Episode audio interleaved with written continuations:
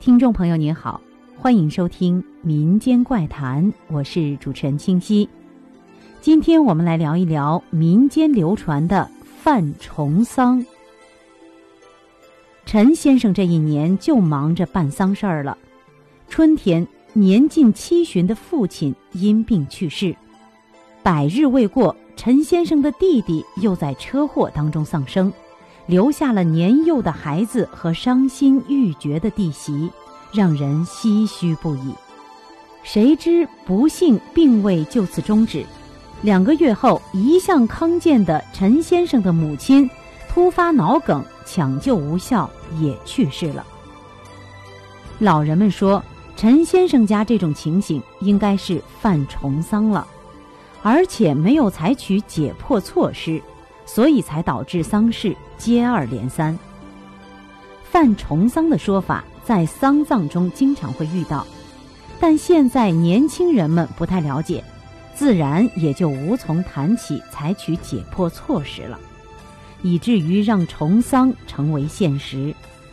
殊不知，重丧现象是可以通过一些预防得以避免的。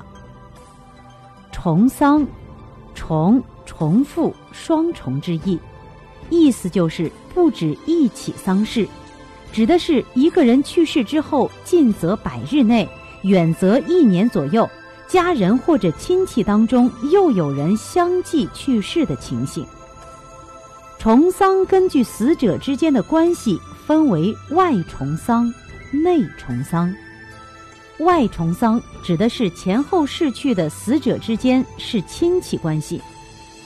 重丧涉及到的是六亲关系，诸如姑姑、姨姨、舅舅、丈人、女婿、外甥之类；内重丧则是指的前后逝去的死者之间是家族关系。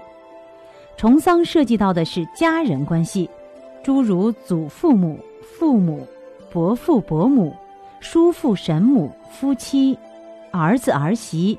侄儿侄媳、孙儿孙媳、兄弟姐妹等等。犯重丧有两重含义：一重是指死者去世的日子犯了重丧；另一重含义则是指送葬的日子犯了重丧。这两种情形都可能引起重丧的发生。犯了重丧应该怎么办呢？其实，即便死者去世或者送葬的日子犯了重丧，也不是一定就会发生重丧事件。犯重丧的情形多发生在自身身体比较弱，或者命理比较弱，或者与死者相冲等人的身上。但是不怕一万，就怕万一，所以在遇到犯重丧时，最好是先采取一些防范解破措施。防患于未然，以测安全。比方说，有这方面常识的人，就会在死者去世之后先不入殓，而是请老师先看看死者去世的日子是不是犯重丧，在入殓的时候应该注意哪些问题，采取哪些措施，并选择好送葬的日子。先保证了生者不受重丧的威胁。之后才开始进行逝者的丧事。好了，今天的民间怪谈就到这里，下期再见。